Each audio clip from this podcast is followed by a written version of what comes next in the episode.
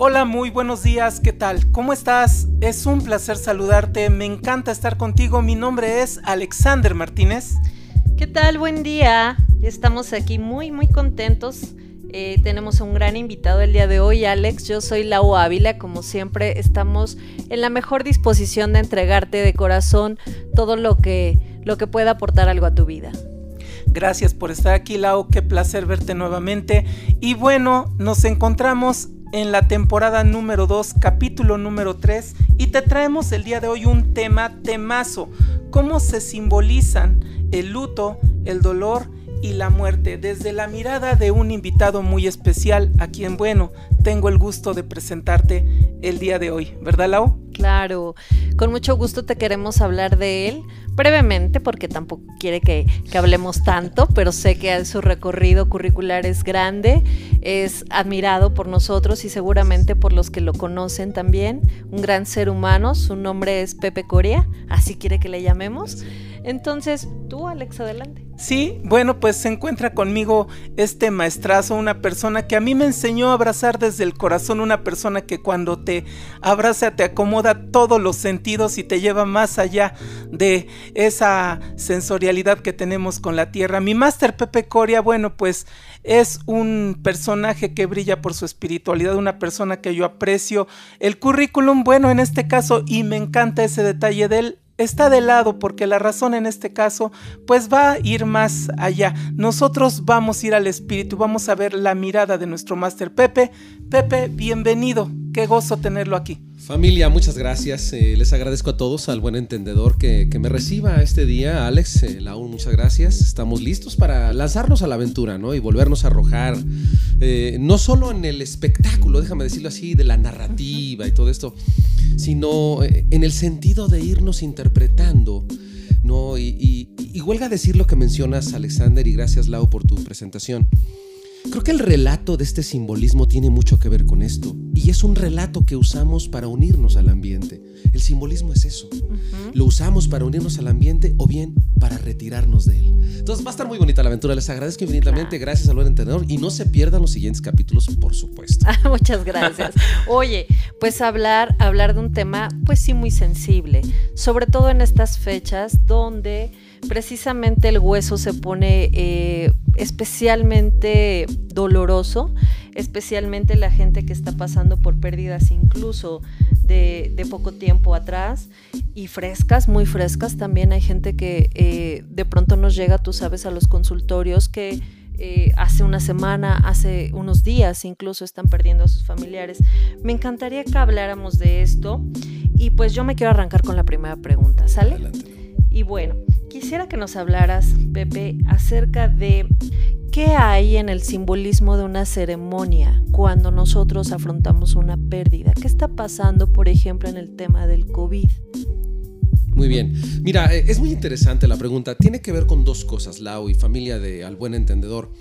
Eh, algo muy importante acá es eh, la, manera en la que nosotros simbolizábamos la muerte hasta hace muy pocos, hasta marzo 19, era de una manera, es decir, bajo cualquier ritual, sobre todo en México, es decir, el ritual eh, evangelizado, porque nosotros fuimos evangelizados, evangeliza la cultura, y al sufrir, porque fue sufrido, al sufrir la evangelización, entonces se permean estas costumbres judio-cristianas, concretamente romanas y pasadas un poco por lo árabe en la antigua España.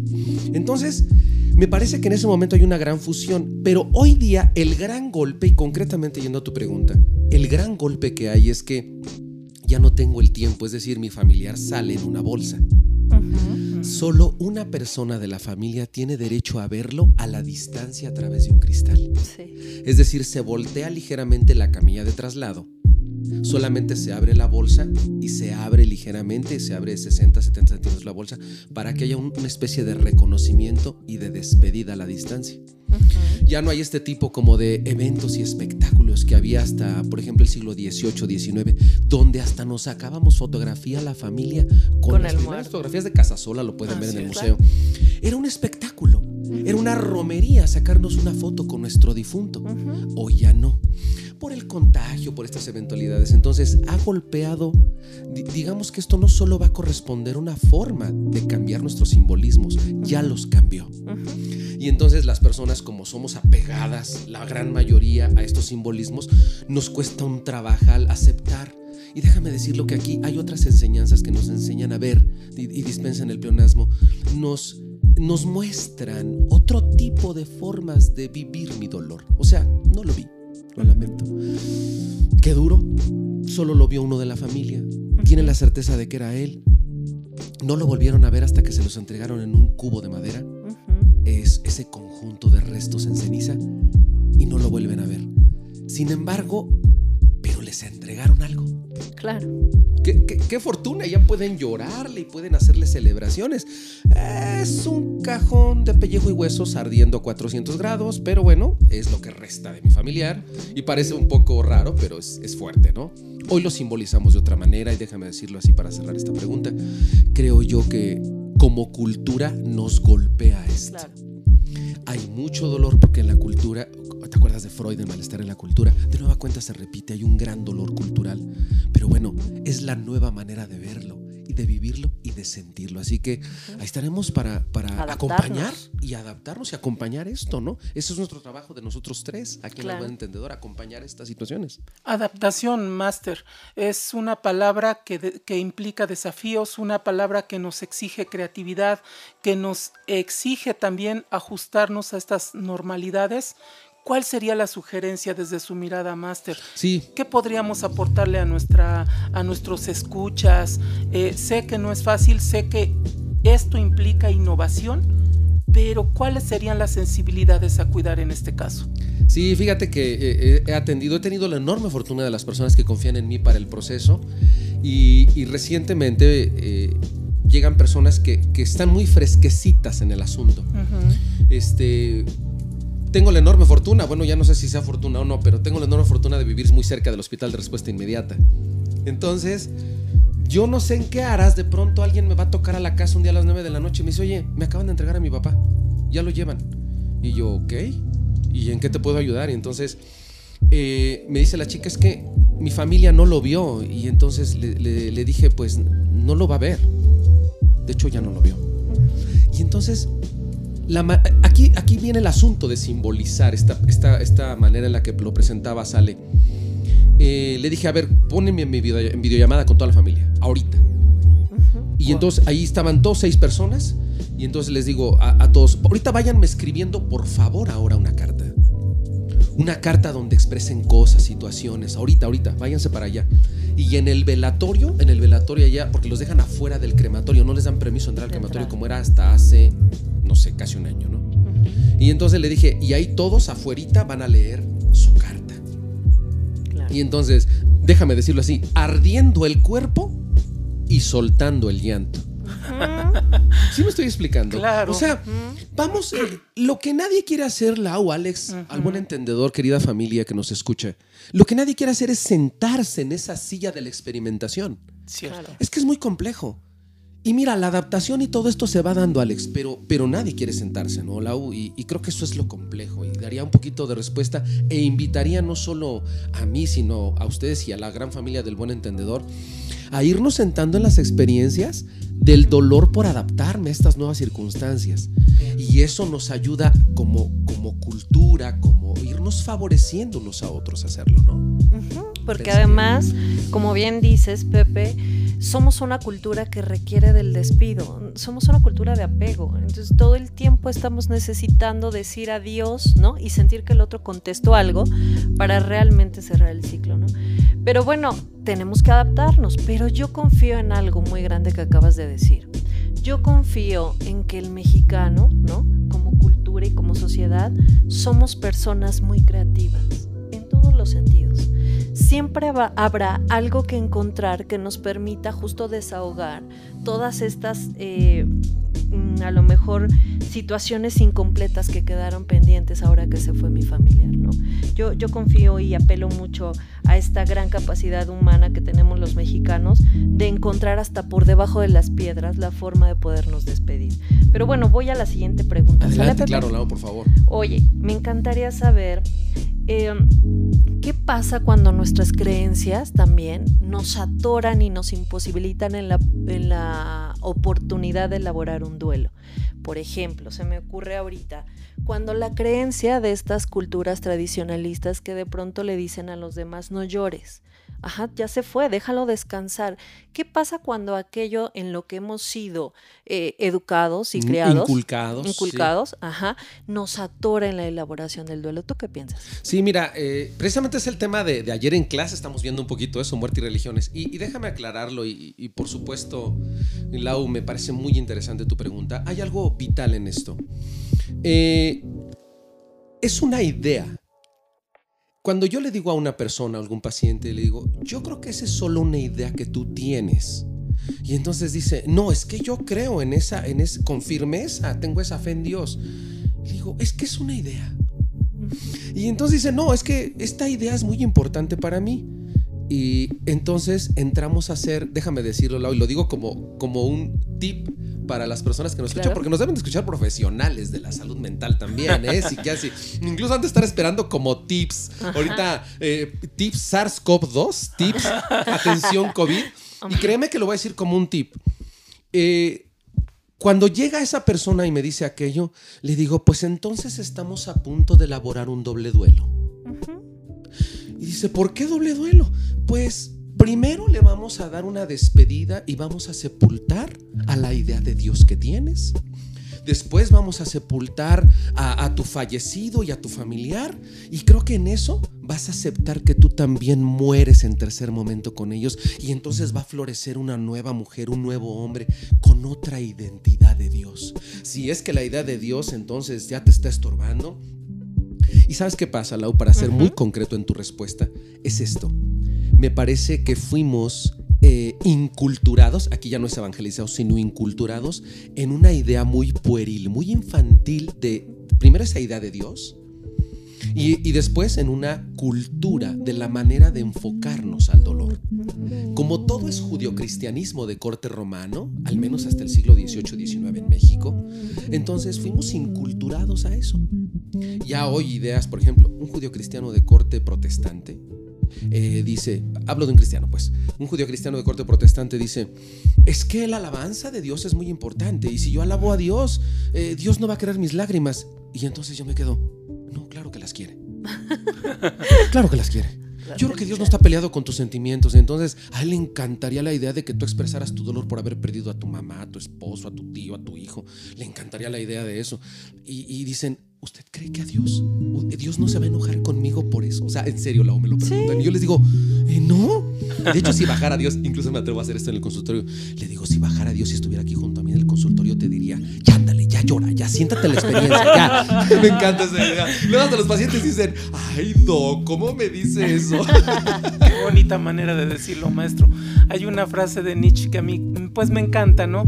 Esta frase, para, parafraseándola, dice más o menos así que el hombre en su arrogancia y en su orgullo crea a Dios a su imagen y semejanza. Mm, me queda claro que el tema de Dios es muy importante y nos significa demasiado. Eh, he encontrado regularmente en los picos de dolor más alto de mis pacientes esta parte incomprendida de por qué Dios me hace esto. Eh, hay un cierto reclamo, hay un enojo, hay una indignación pero hacia una relación con Dios totalmente incomprendida, donde no hay respuesta. ¿Cómo apoyar a estos pacientes en esta fase donde dicen, ¿por qué a mí? Fíjate que eh, a veces en esa parte donde está el pico más alto del dolor, Alex, y, gracias por tu pregunta, eh, a veces la persona se empieza a desesperar. Yo creo que les ha pasado a ustedes en su consulta. Este, y a nuestra querida audiencia, por supuesto, al buen entendedor, con su experiencia propia les, les pasa esto. Entonces, ¿qué pasa cuando tocan estos picos tan altos y ya no hay una manera? Ya. Eh, les surge terminar. Les, o sea, les surge terminar. Y entonces, en esta epidemia de eficacia, entonces me urge que esto se solucione. Y entonces ahí es donde les digo, en este momento tan alto de tu dolor, entonces estás elaborando el nuevo proyecto espiritual que tienes para ti. Y entonces me dice, o sea, ¿hay otro proyecto más en esto? ¿Es en serio, Doc? Y yo le digo, pues sí. Y, y no hay manera de, hacerlo por otra ruta, de hacer otra cosa. Le digo, no, no hay manera. Lo único que hay es sentarte y seguir adelante y entonces dejar que esto fluya. El concepto de flujo, yo creo que a lo mejor tú lo diste en algún momento en tus clases, la, en, la universidad. Aquel concepto de flu de, de Mikhaili, un, un hombre sueco, checo, el latino los latinoamericanos nos cuesta mucho trabajo ese concepto de darle flujo al pico más alto del dolor. El pico más alto del dolor no es lo peor que está pasando. Y entonces cuando le digo a la persona, le digo, no, ahorita no es lo peor que pasa. Y entonces me dice, no me puedes decir, hijo, le digo, no. Lo peor va a venir en tres meses. Porque entonces como ya no hay lágrimas, como ya no hay cosas, y entonces tú vas a sentir que le estás faltando a tu difunto. Y la manera de... Allí es donde entramos un poquito con la manera de simbolizar, recuperando el tema ella, la persona quiere simbolizar y no sabe cómo, pero después de esos tres meses va a ir descubriendo zonas, como bien dijiste Laurita, va a ir descubriendo zonas en el, en el argumento de la creatividad, en este argumento que tenemos por fortuna los mexicanos, porque lo tenemos. El asunto es que nuestra cultura indoeuropea, nos, afanó mucho a, estos, a estas cuestiones de la solución rápida y poco al flujo. Y entonces esa bajada, el pico más alto del dolor, solo es la mitad del flujo. Todavía falta esa bajadita y que las personas no lo consultan, pero cuando lo ven en proceso, dicen, ah, ok, entonces creo que voy bien, ¿verdad? Y yo, sí, creo que es lo mejor que puede estar pasando ahorita, así como estás. Entonces, por ahí iría, ¿no? claro, porque, porque además pensar en, cómo nosotros, ¿no? A mí me, me, hace mucho ruido cuando, cuando alguien se va, sobre todo hablando de la muerte, cómo estamos tan apegados a esta relación objetal, siempre mirando en lo físico una expectativa, ¿no? Incluso en las propias cenizas de las que hablabas hace rato, ahora, ¿no? Antes quizá el ataúd, al cuerpo, en en la escena de un panteón. Pero nosotros somos mucho de eso, ¿no? Y quizá a mí me llama mucho la atención cómo la gente al cabo de un tiempo desea pasar, bueno, hay un desprendimiento, por ejemplo, en el tema del panteón y del ataúd, pues tiene que quedarse donde, donde tiene que ir, ¿no? Pero de pronto las cenizas, ¿no? Como eh, su función, vamos, fue, fue más inmediata, pero también siento que hay un cierto riesgo objetal de llevármela a mi casa, presenciar en algo físico algo que no es tan físico ya porque más bien es espiritual, pero a mí me llama mucho la atención, Pepe, cómo la gente se estaciona, ¿no? En esto, en este simbolismo y parecen retener, ¿no? No quiero soltar prenda, no voy a dejar su ropa, quiero que nadie entre a su recámara, nadie toque esto, las cenizas tienen un lugar en el comedor y bueno, una serie de, rituales y de símbolos que, yo no sé qué tú opinas, ¿no? Que pudieran ser tan buenos, estancables, por así decirlo, o más bien eh, necesarios. O sujetos de estancamiento. ¿Qué podrían ser?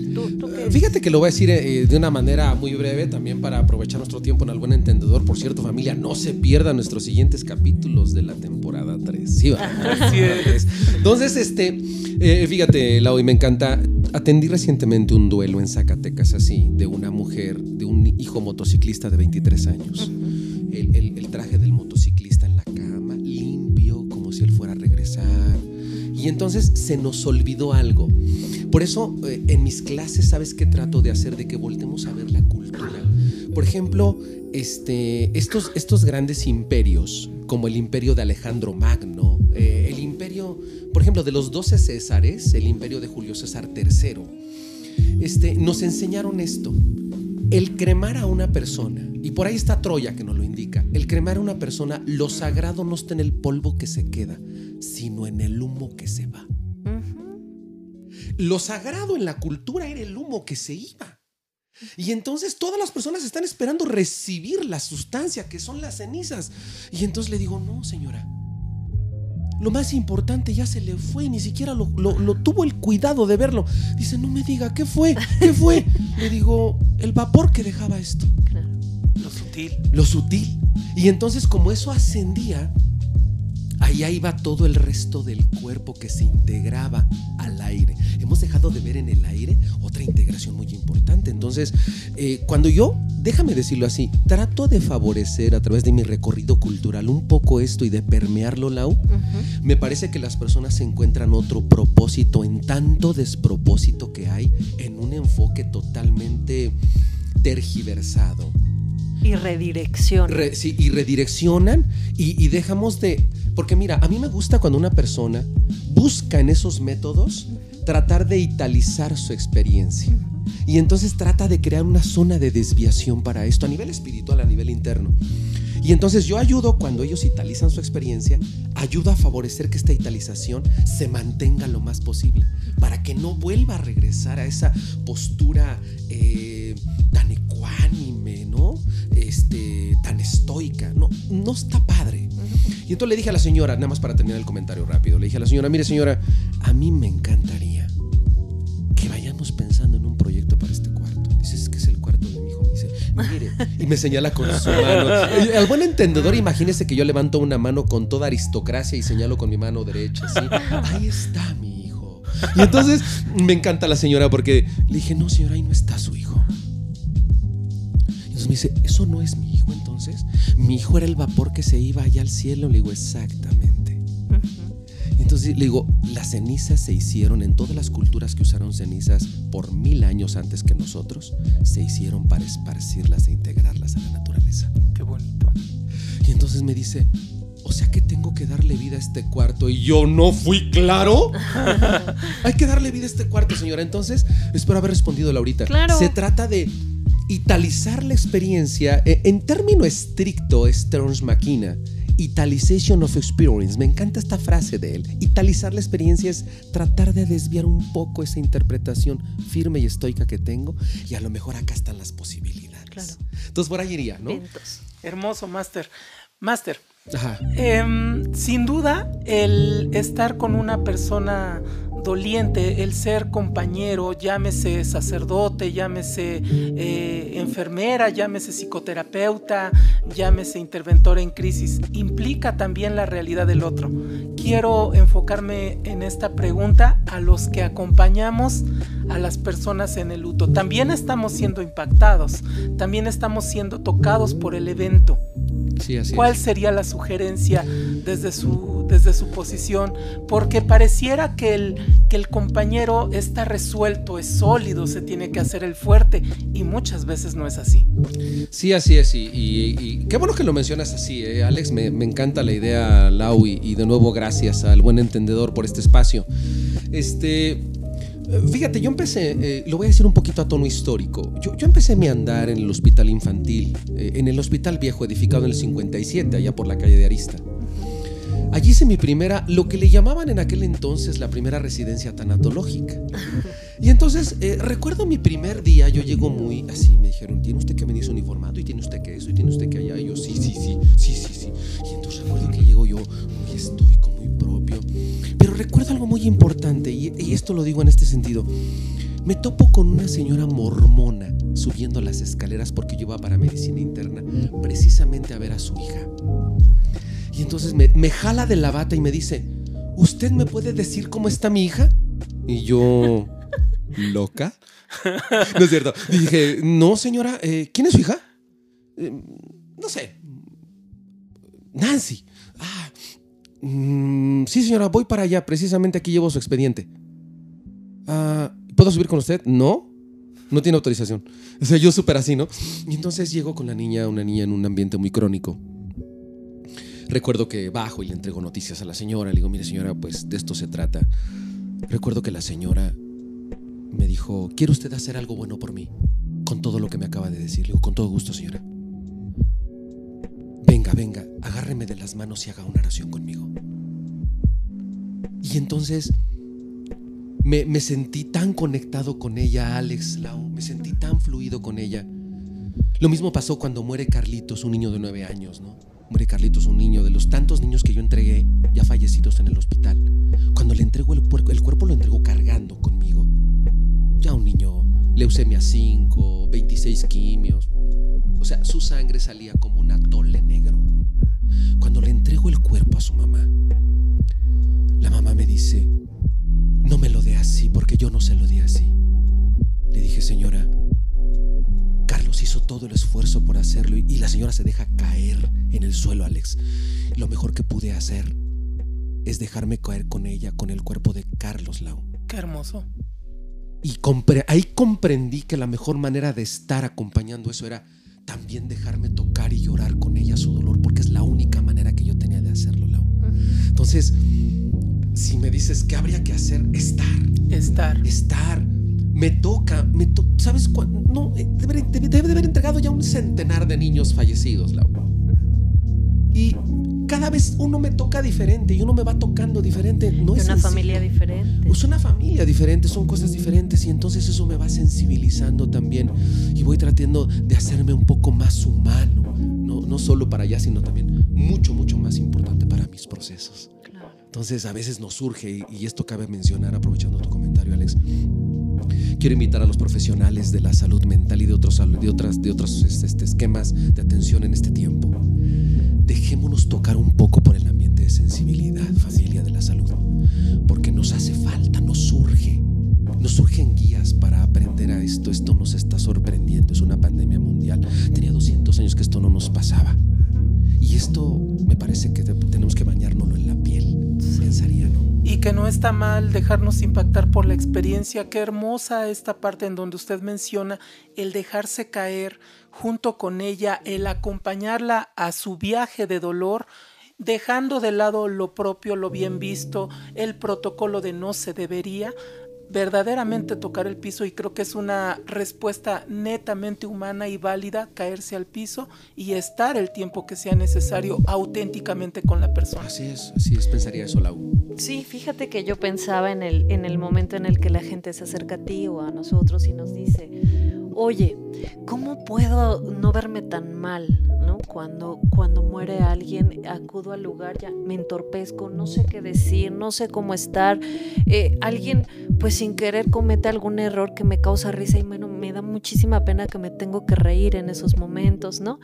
Y bueno, me encantaría eso, o sea, más allá de hablarlo yo, yo quisiera escuchar de ti, yo, yo quisiera que, que hagamos eh, pues conciencia a todas estas personas que más allá de lo irreal, más allá de la postura, más allá del escenario, somos seres humanos, ¿no? Y al ser humano le encanta sentirse acompañado por otro ser humano. Es decir, si yo llego, ¿no? Siendo alguien que no soy para acompañar y llego con una Biblia, cuando yo la verdad nunca eh, manejo eh, este acompañamiento, pues por supuesto que me voy a ver irreal, ¿no? Me voy a ver falsa, no voy a ser sincera, voy a decir, eh, mi más sentido pésame y yo no sé lo que está pesando, ¿no? Este dolor. Entonces, creo que lo más honesto que podemos hacer es justamente como el ejemplo, ser nosotros, ser tú en tu esencia, tu acompañamiento real. Si no hay palabras, no tienes por qué decir nada, ¿no? Simplemente con estar, tocar quizá, o si se puede, si no se puede, pues incluso las miradas, ¿no? De acompañamiento que a veces somos son tan puras, tan reales, que creo que a mucha gente pues puede nutrir, ¿no crees? Sin duda alguna, mira, y estoy de acuerdo con esto, Lau, y gracias por tu eh, moción, y más aún la tomaré como una moción, impresión, pregunta. Y, me encanta porque, sí, sí. Eso quiero. Sí, este, Fíjate que cuando, cuando no hay que decir, es decir, siempre hay algo que decir, lo que pasa es que nuestra cultura se fue eh, creando una especie... Eh, quedó cinco constreñida. Frases. Sí, quedó constreñida, más allá de las cinco frases, quedó constreñida lingüísticamente solamente a decir dos palabritas. Lo lamento. Eh, lo lamento mucho, este, lo siento mucho, estoy aquí estoy, estoy contigo y todas estas cosas. Fíjate que una vez me invitan a un, a un sepelio recuerdo que la viuda me dice, usted despida el duelo, doctor. yo le digo, es que yo no soy familia. Y entonces me dice, solamente quiero que diga una cosa, que mi esposo se hubiera sentido y esto y aquello. Y entonces tal cual me memorice todo lo que la doña dijo. Y entonces dije eso. Sin embargo, yo acá en la intimidad le dije a la doña algo muy importante, que, que yo lo sentí como importante. Antes de que bajaran del cuerpo del don, le dije, este, Carmelita, con la misma dignidad que usted y don Aurelio pudieron construir en medio de todas sus locuras de su, de su pareja, con esa misma dignidad, despídase de él. Y entonces me dice, lo hago ahorita, este es el momento, doña Carmen.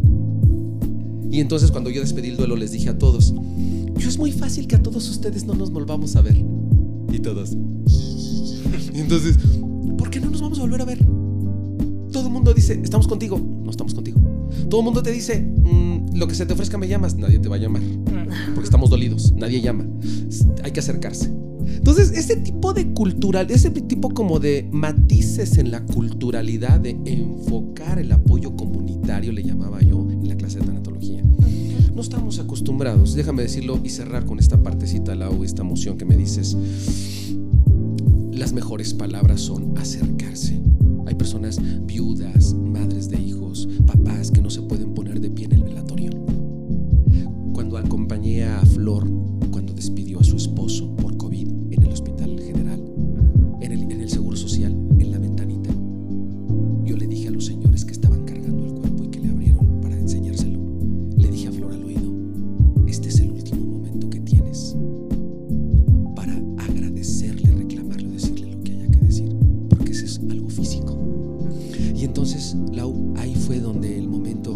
digo, no hay palabras. Ciertamente, como bien dices, las fórmulas son muchas. Las palabras me parece que obedecen más a tu sentir. Y cuando haya una persona que te pida leer la, leer la Biblia, léesela. Cuando una persona te dice, me ha tocado atender islámicos. Cuando me dicen, usted ha leído el Corán, le digo, no mucho, pero yo le apoyo.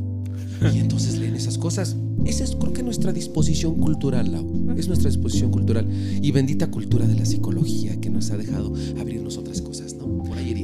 Pareciera que hay una cierta prisa por apresurar el, el, el protocolo, por, por buscar un alivio durante el duelo. Pareciera que hay una búsqueda del cálmate, cálmate, de poder verdaderamente tranquilizar a los, a los dolientes cuando más bien es el acompañamiento. Nada Me gusta como lo dice y creo que la espontaneidad, la naturalidad del acompañante es de importancia. Sí, es. Sí. Oye, yo recuerdo, les quiero contar esto.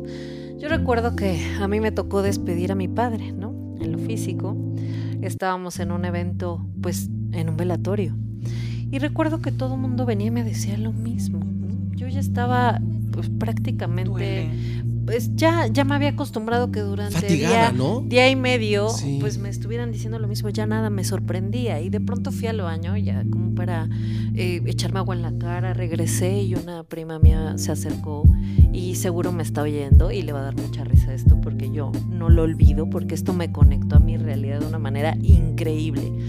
Eh, fui al baño, regresé, se acercó y me dijo, oye Lau, hiciste algo en el baño irreversible, ¿no? O sea, me dijo que tapé el baño. No, no, no sabes. Me boté de la risa. Por fin alguien me dijo algo diferente. Después de tanto tiempo que, Sí. que estaba escucha y escucha lo mismo, ella me dijo una, un- una frase que me regresó a vivir, ¿no? Que me regresó a conectarme, me regresó, y, y no en el sentido que tenía que evadir el dolor, ¿ves? Ya, pues ya estaba pasando por eso, pues ya que le hacía. Pero el chiste de esto es que en su espontaneidad, ajá, en sus características creativas, me regaló una chispa de equilibrio en esa dimensión que yo Así veía es. tan grisácea, ¿no?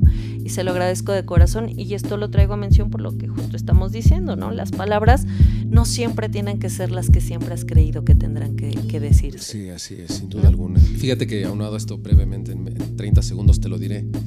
Una vez una doña me invita a- al, al velorio de su esposo.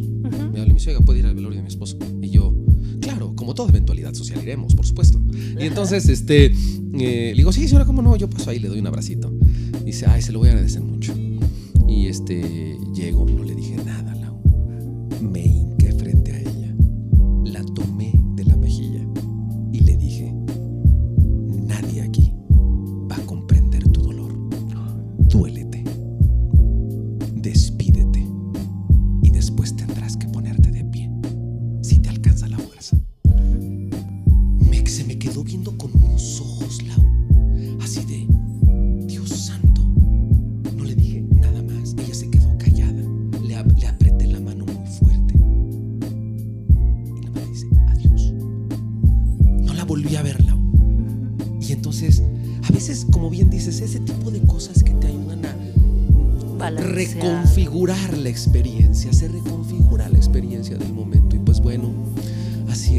estamos despidiendo hoy, así estamos simbolizando hoy.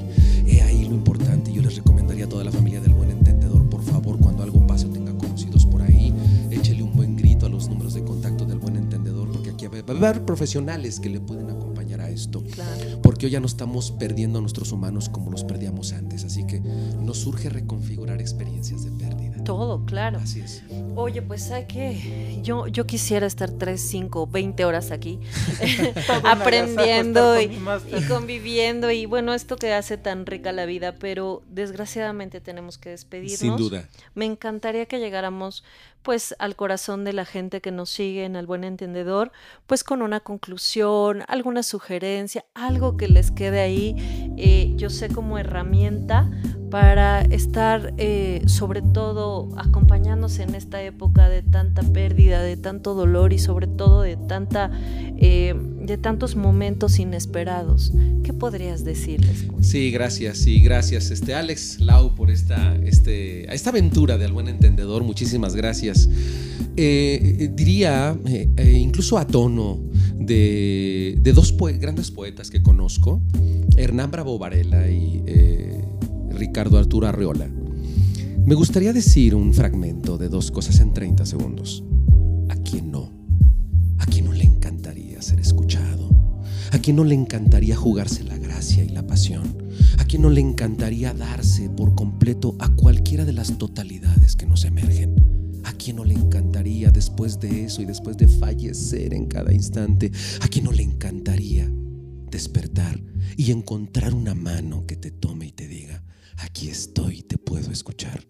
Así que al buen entendedor, muchas gracias. Mm. Estamos pendientes, les mando un gran abrazo y, síganos escuchando porque estas temporadas se van a poner cada vez más sabrosas. Así es. Y así que no se lo pierda. Yo espero estar en la siguiente y cuarta temporada. Cuídense mucho. ya se despide toda la cosa. Oye, qué bonito. es la experiencia de la radio. qué, qué bonito cerrar con el aquí estoy, ¿no? Eh, acompañar al otro, tender tu mano, hacerle sentir que de alguna forma eh, en, lo real estás, estás cerca, ¿no? Y, y al pendiente de cualquier necesidad que éste pueda llegar a requerir, este ser humano sobre todo, ¿no? Pero bueno, oye Alex, eh, ¿cómo es que hay que hablar de, de él? Hay que decir, eh, no sé de qué manera, me encantaría que la gente que lo escuchó y le encantó, porque seguro que hay mucho, mucho auditorio escuchándolo y fascinados de, de, lo que hoy nos compartió, estarán pensando, ¿dónde me lo encuentro? ¿Cómo acudo a su consultorio? ¿Dónde lo escucho? Porque además eh, él es un experto en radio. Entonces, porfa, presúmenos, ¿dónde? O tú, Alex, o, no sé si tienes el conocimiento bueno, pues sin duda estar con mi máster Pepe Coria en este cierre es, es impresionante, es cultura, es academia, es sensación, es, espiritualidad y es compromiso profundo con la humanidad. Una voz que alivia, una voz que siempre está presente hacia ti. Máster, quiere compartirnos sus teléfonos. Seguro que más de una persona querrá conocer pues. a este gran personaje. Les agradezco infinitamente. Como siempre doy el WhatsApp, digo el, el teléfono siempre traigo 771-709-7218. Más despacio, 771-709-7218. Arroba doble Coria, o sea, arroba Pepe Coria en Facebook y en Twitter, arroba doble P Coria, ahí estoy. Mensajes, me mandan un inbox y ahí respondo cualquier cosa. Ahí estamos pendientes y la frecuencia de contacto es 98.1, la radio del estado de Hidalgo. Ah, estamos diario a las 8 de la noche, 20 horas, 15 minutos. Le, llamó mi productor los 15 minutos más sagrados de la radio en, el estado. No sé por qué, pero solo son 15. Pero son muy buenos para De 8 a 8 y cuarto. De 8 a 8.15, así es. Ahí estamos diario generando diferentes este, propuestas de reflexión nada más, porque 15 minutos no nos da para mucho, pero son algo. Claro. Así que ahí los espero. Y en mi Facebook, José Luis Meléndez Coria, están todos los programas. José Luis Meléndez Coria en Facebook. Y por si todo esto les resulta abundante, mi máster Pepe Coria dirige, bueno, en compañía de su valioso equipo, una empresa que se dedica a dar diplomados en Pachuca Hidalgo y toda la República con una calidad tan alta y tan profunda como lo han escuchado, ni más ni menos que Creta, una empresa comprometida con la sociedad. Master, preséntanos a Creta. Gracias, viejo. Eh, arroba Creta Coaching en Facebook. Creta Coaching es un proyecto. Es una especie de, humanismo. Ya ves que hay matemáticas aplicadas, ¿no? Eh, Creta Coaching es una especie de humanismo aplicado. O sea, es una especie de, divulgación y de hacer menos difícil el humanismo. Esa cosa, ¿te acuerdas del año 30, Lau? Claro. Y entonces decidimos hacer una especie de humanismo más divulgado, más... Y entonces le hemos llamado como una especie de humanismo aplicado, así como las matemáticas, ya más aplicadas, más más a lo japonés, más a lo malasia, así ver un humanismo más vivencial. Eh, exacto, nada más, es lo único que pretendemos concreta. Y creo que ahí vamos, ¿no? Ahorita tenemos un, diplomado abierto en Zacatecas, ahí vamos trabajándolo. Aquí estamos con dos, Penela y Tana. Entonces ahí vamos trabajando y próximamente viene el de Tana, la nueva generación, así que les daremos a conocer. Padrísimo. Gracias. Oigan, gente bonita, pues muchas gracias por estar con nosotros. Ya nos vamos. Les dejamos un gran abrazo, toda nuestra gratitud a nuestro invitado especial. Por favor, no se lo pierdan y repitan las veces que sea necesaria eh, eh, este, esta gran aportación que nos hace, porque pues es muy nutricia y es con todo el cariño del mundo. Nos dio mucho gusto estar contigo. Mi nombre es Lau Ávila. Hasta pronto, mi nombre es Alexander Martínez. Y juntos hacemos para ti al, buen entendedor. Cuídate, bye. bye, bye. Bye.